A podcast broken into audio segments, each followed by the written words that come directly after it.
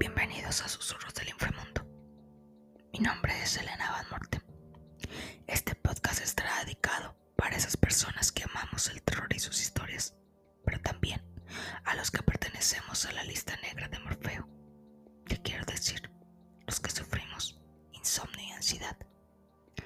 En esta emisión nuevamente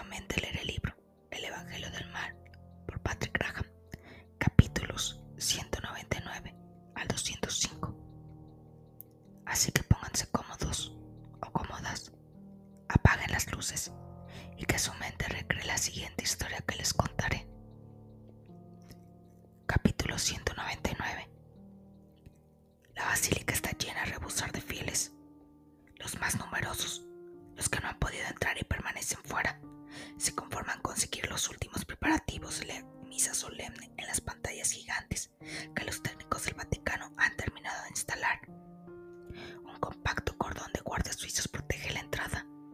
En las unidades móviles de las grandes cadenas repartidas alrededor de la plaza de San Pedro, los periodistas se preguntan con impaciencia qué es lo que el nuevo Papa piensa revelar durante esa misa. Nada sucede según los usos y costumbres. No se ha filtrado ninguna noticia, ni una palabra del responsable de comunicación del Vaticano, como si el nuevo Papa ya hubiera empezado a realizar profundas reformas. En el interior del edificio, el espacio ha sido organizado para permitir que las cámaras de todo el mundo retransmitan la misa en directo. Una generosidad que sorprende todavía más a los periodistas, acostumbrados a conformarse con imágenes que les facilitan los servicios de prensa del Vaticano. La RAI y la CNN incluso han obtenido autorización para instalar sus cámaras giratorias en contrapicado, de manera que pueden hacer un barrido de la multitud y hacer zooms a placer sobre el gigantesco altar situado bajo las columnas de la tumba de San Pedro. Pero lo que más estupor produce a los periodistas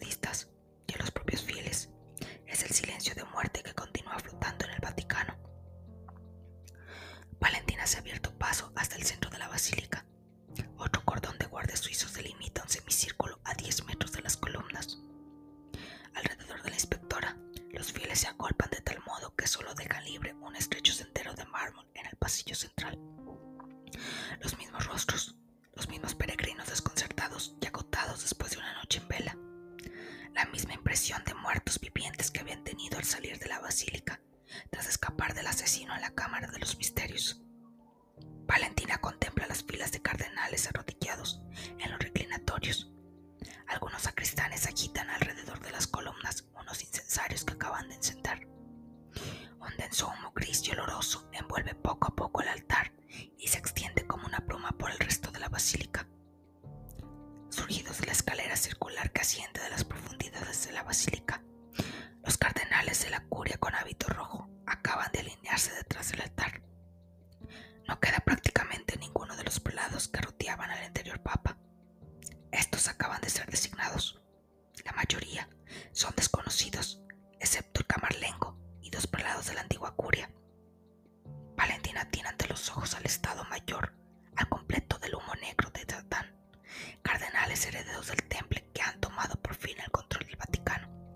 Ahora pueden salir de la sombra.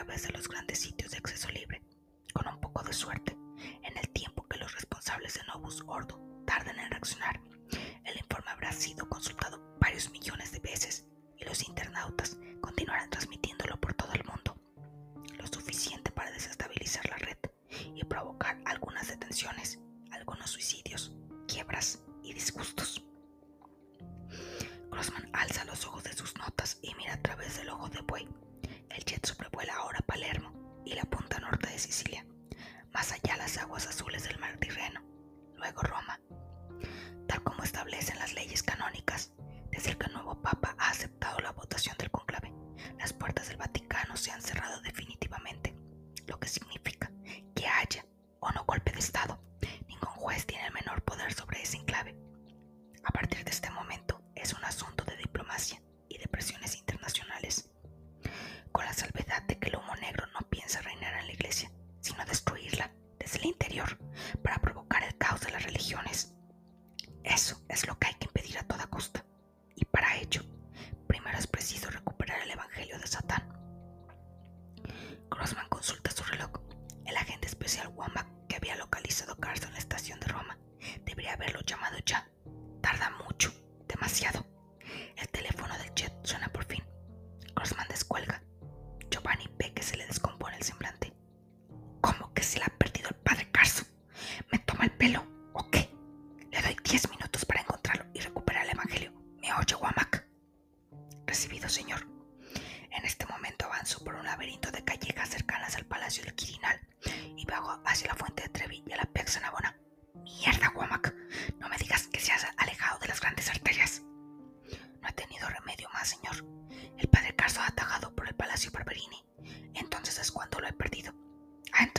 De la vía Vinimal y no ha salido. Cuando ha entrado yo, ya no estaba allí. Creo que se ha escabullido por una salida secreta y ha continuado hacia el Vaticano. Hay gente a su alrededor. Negativo, señor. Se diría que toda la ciudad está metida en la plaza de San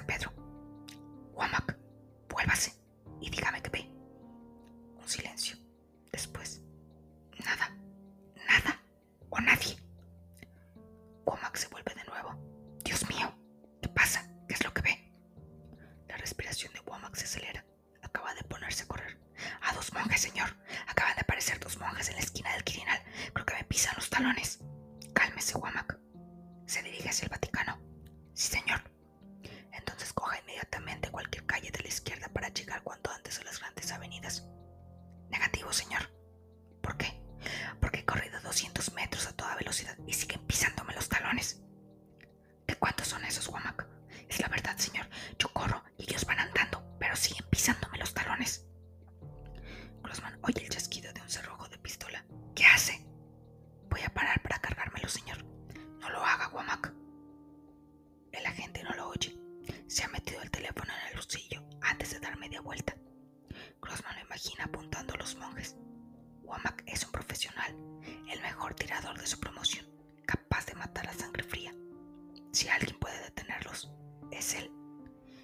Se oyen dos disparos, inmediatamente seguidos de otras nueve detonaciones encadenadas.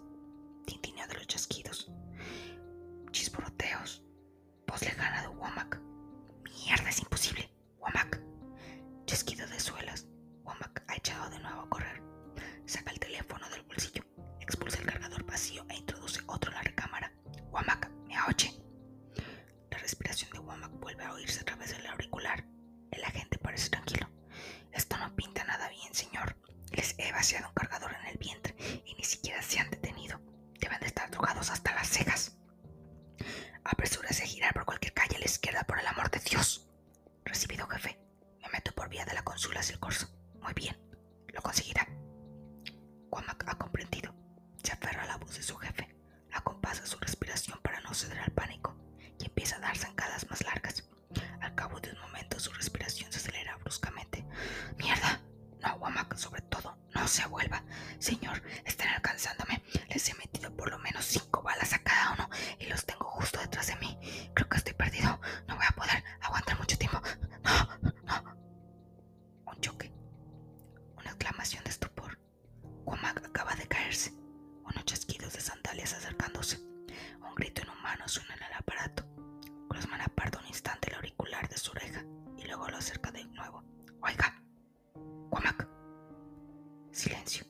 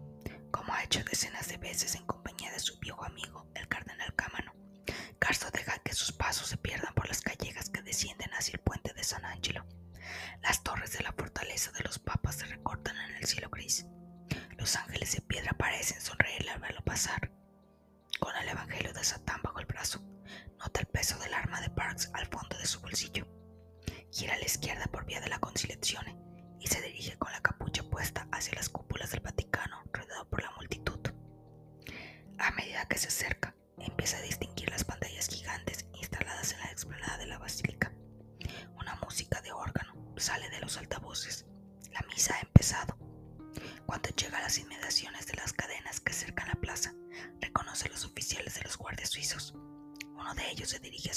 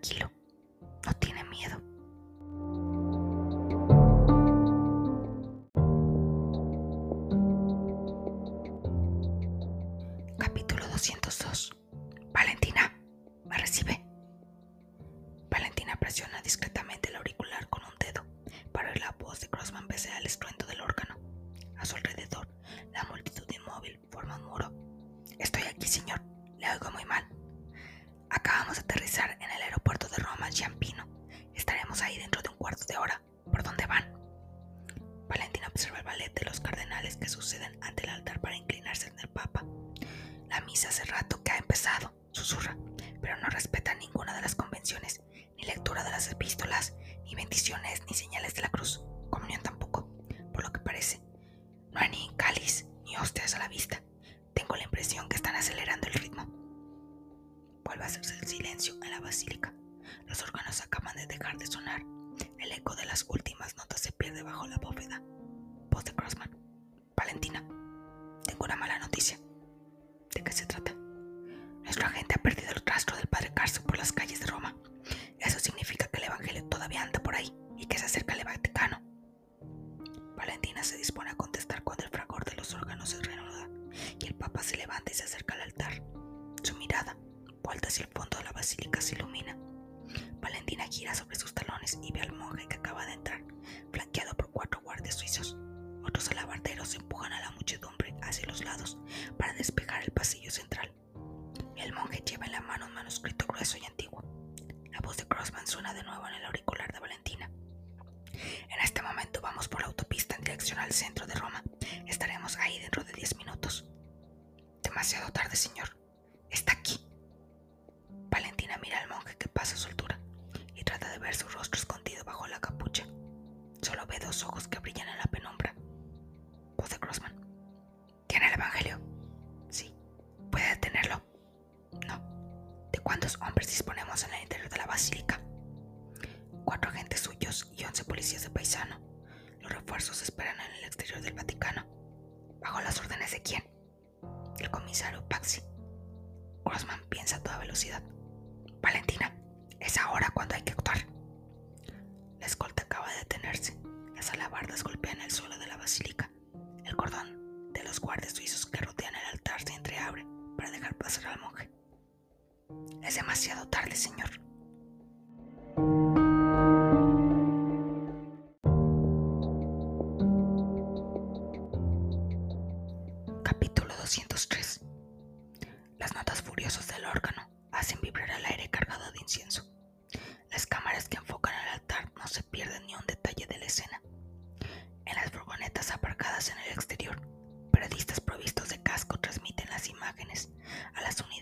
centrales de las grandes cadenas.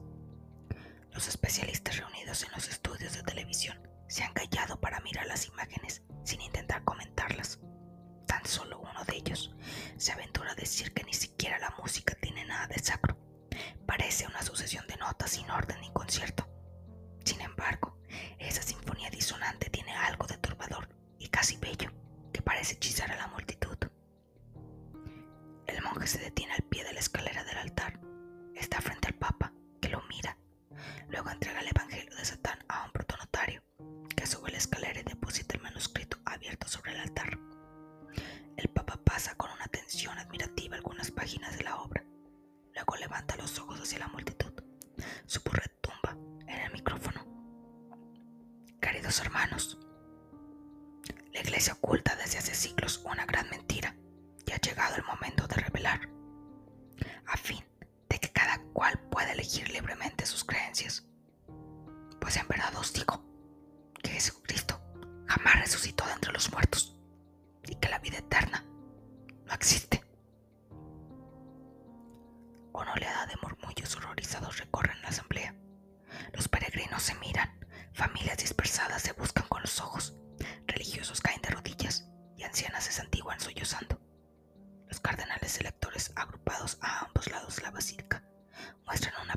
mortal.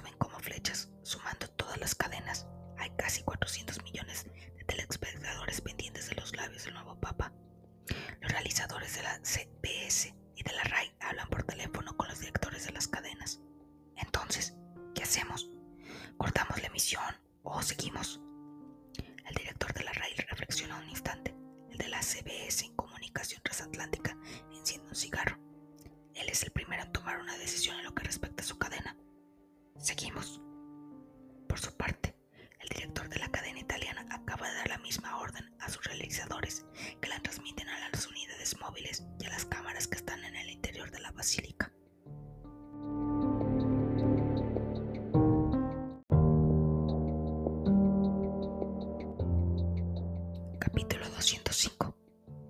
La voz del Papa retumba de nuevo bajo la bóveda. Empieza la lectura del Evangelio. Sexto oráculo del libro de los maleficios. Un silencio. Un cámara de la RAI hace un zoom sobre los labios del pontífice. Al principio, el abismo eterno, el dios de los dioses, la cima de donde había surgido todas las cosas,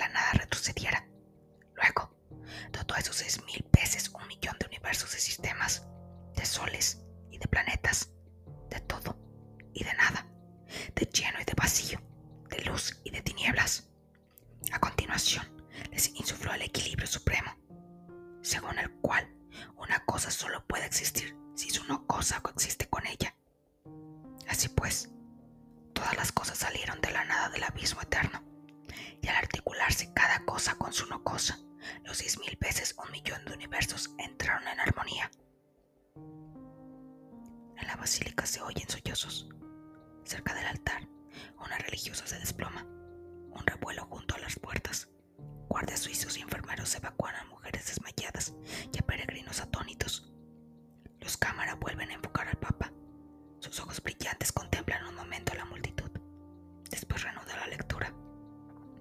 Pero, para esas innumerables cosas, en que entrarán a su vez las multitudes de cosas que iban a dar la vida, necesitaban un vector de equilibrio absoluto, el contrario de los contrarios, la matriz de todas las cosas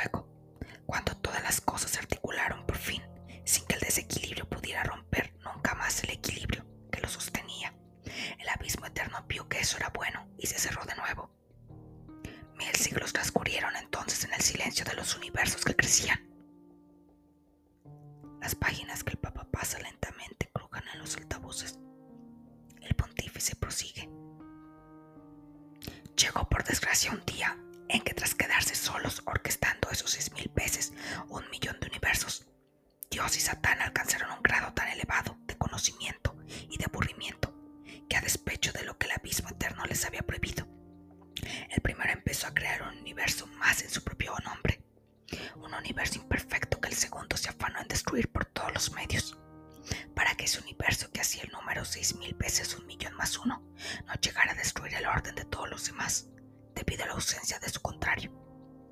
Entonces, puesto que la lucha entre Dios y Satán solo se desarrollaba en el interior de ese universo que el abismo eterno no había previsto, el equilibrio de los demás universos empezó a romperse. Uno de los cámaras de la CBS, que ha tomado un plano general de la multitud, vuelve hacia el Papa cuando se da cuenta de que el monje que permanece ante el altar acaba de bajarse la capucha y algo brilla en su mano.